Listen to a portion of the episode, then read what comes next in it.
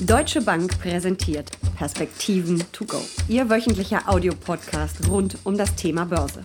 Weltweit kämpfen die Notenbanken mit billionenschweren Ankaufprogrammen gegen die Rezession. Auf die Märkte rollt ein Tsunami an Liquidität zu. Mancher Experte rechnet gar mit einer zwischenzeitlichen Deflation. Wenn sich die Lage wieder normalisiert, wir die Krise hinter uns haben, könnte aber auch eine deutlich höhere Inflation drohen. Welche Auswirkungen hat die Corona-Krise auf unsere Wirtschaft? Welche Folgen hat die gigantische Geldflut der Notenbanken und Regierungen? Darüber sprechen Uli, Stefan und ich jetzt im Podcast Perspektiven to go. Natürlich halten wir weiter den gebührenden Abstand. Bei uns sind das stolze 230 Kilometer zwischen Frankfurt und Düsseldorf. Aber wir hoffen, dass wir den Abstand zeitnah auf 1,50 Meter verringern können. Uli, irgendwie kommt mir diese Inflationsdiskussion sehr bekannt vor. Das hatten wir in der Finanzkrise schon mal. Da hieß es, es würde eine gigantische Inflation auf uns zukommen und passiert ist nichts. Ja, tatsächlich kämpfen in Anführungsstrichen die Notenbanken seit mittlerweile äh, zwölf Jahren darum, ähm, denn ihr Inflationsziel von zwei Prozent wieder zu erreichen. Das ist in Amerika geschehen, in Europa nach wie vor nicht. Und das zeigt, dass diese dass dieser lineare Zusammenhang zwischen ähm, ich mache jetzt Geldpolitik, ich mache Fiskalpolitik, ich erhöhe die Geldmengen und dann steigt automatisch die Inflation so nicht gegeben ist, weil viele andere Themen eben diesen linearen Zusammenhang überlagern.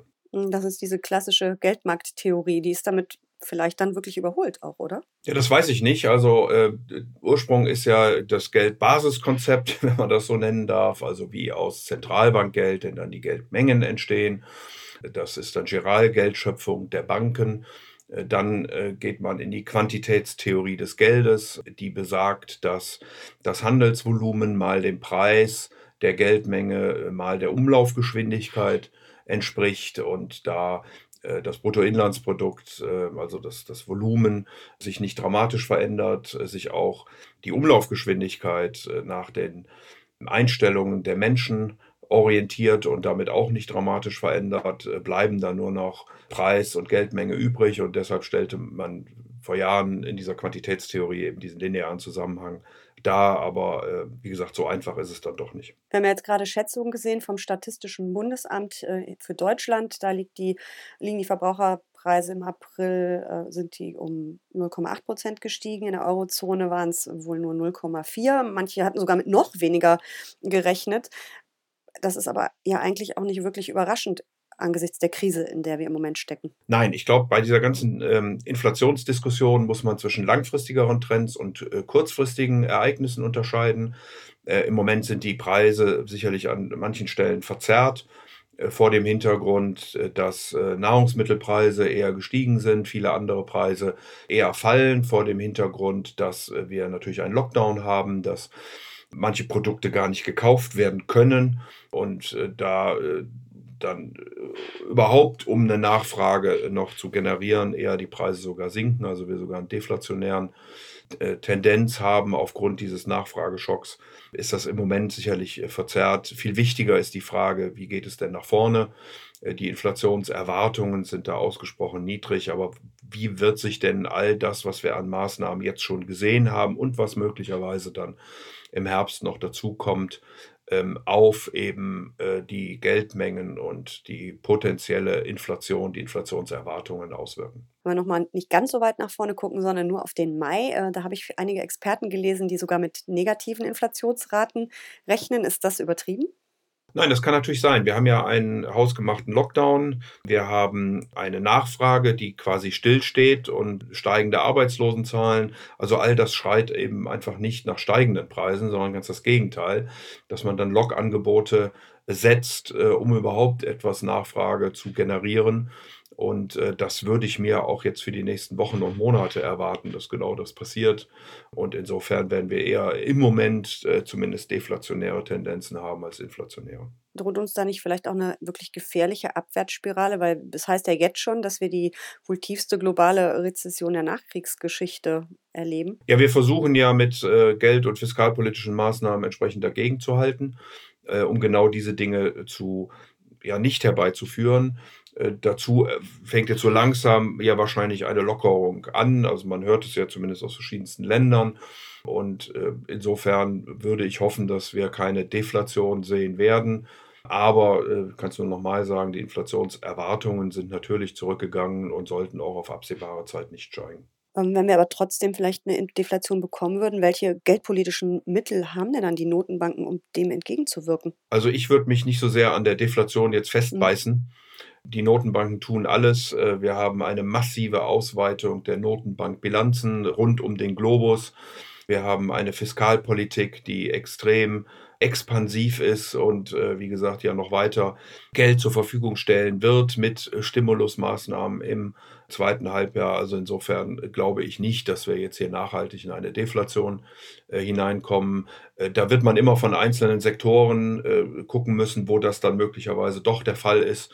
Also ich glaube ja, dass durch diese ganze Krise sich Verhalten von Menschen auch ändert und man vor allen Dingen bei all dem, was Freizeit, was Reisen ist, was äh, Veranstaltungen äh, angeht, eher zurückhaltend sein wird. Und dann wird es natürlich dann mehr in Anführungsstrichen Log-Angebote über günstige Preise geben als vielleicht in anderen Sektoren. Und dann kann man da vielleicht dann deflationäre Tendenzen äh, erkennen. Aber äh, in der Breite hoffe ich nicht, dass das der, der, Fall ist, weil die Ökonomen und auch die Notenbanken äh, sicherlich sehr genau wissen, wie sie mit Inflation umgehen können und bei Deflation äh, doch größere Probleme haben, dieses, dieses Thema in den Griff zu bekommen, wie man ja schon seit Jahren, um nicht zu sagen Jahrzehnten in Japan sieht. Glaubst du denn, dass wir so mittel- bis langfristig dann wirklich einen deutlichen Inflationsanstieg sehen werden? Dass wir die 2% vielleicht sogar schaffen?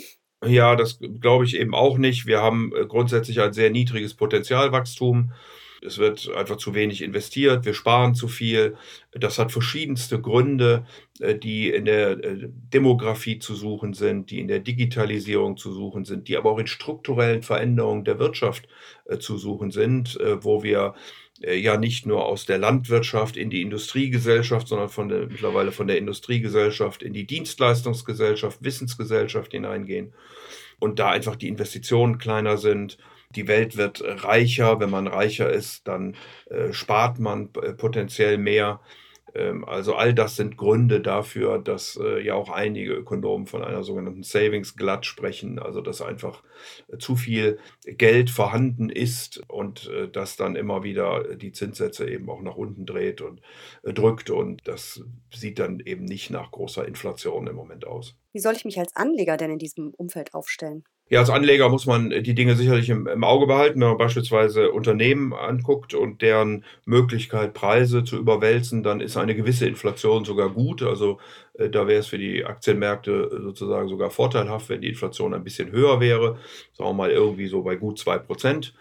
Äh, wenn sie dann zu sehr steigt, wird das natürlich wieder eine Belastung. Dann muss man sich überlegen, wie man äh, in Realkapital investieren kann, beziehungsweise wo Realzinsen denn dann immer noch äh, positiv sind, wenn Notenbanken weiter kaufen, weiter die nominalen Zinsen nach unten drücken, die Inflation ein Stück steigt, dann ist man sicherlich auf den Realzinsen ähm, relativ negativ und da wird man eben suchen müssen, wo man positive Realzinsen äh, noch finden kann oder eben in Realwerte investieren. Hm, das heißt dann auch Immobilien, Gold. Würde man dann auch eher wählen oder eher nicht? Äh, ja, da muss man dann sehen, was der Politik wiederum einfällt. Also in den äh, Jahren, in denen wir Inflation gesehen haben, äh, gab es ja auch schon Zwangshypotheken beispielsweise. Es ist der Goldbesitz verboten worden.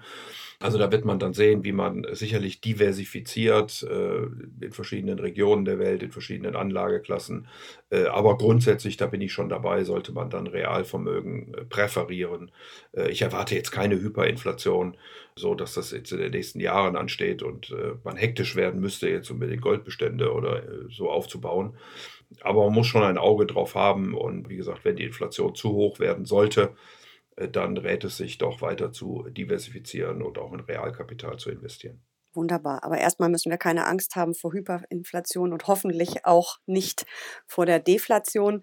Naja, mein akademischer Lehrer, wie ich immer so schön sage, äh, Professor Dr. Karl Christian von Weizsäcker, hat zum Beispiel mir schon vor vielen Jahren ein Papier zugeschickt, wo er dafür wirbt, dass die Bundesrepublik Deutschland ihre Schulden deutlich vergrößert. Äh, er argumentiert, dass dieses Geld doch bei einem Nullzins äh, volkswirtschaftlichen Nutzen bringen sollte, wenn man es in Infrastruktur etc. investiert. Auf der anderen Seite hätten die Anleger dann ein Instrument, wo sie dann wieder positive Zinsen bekommen können. Also das ist wirklich ein, ein Streit im Moment, der stattfindet, auch zwischen den Ökonomen, wie man damit umgeht und was oder welche Rolle der Staat bilden kann. Und es ist einfach heute nicht entschieden. Von daher würde ich nur davor warnen, äh, irgendwelchen Untergangspropheten zu sehr äh, zu glauben, die sagen, wir kriegen in jedem Falle eine Deflation oder in jedem Falle eine Inflation. Wir haben auf beiden Seiten gute Argumente. Und wir werden dann einfach sehen, wie auch in Zukunft die Politik und die Geldpolitik äh, reagieren und wohin das Pendel ausschlägt. Ich halte aber in den nächsten ein, zwei, drei Jahren weder das eine noch das andere für sehr wahrscheinlich. Ein perfektes Schlusswort. Vielen Dank für diese Perspektiven to go. Sehr gern.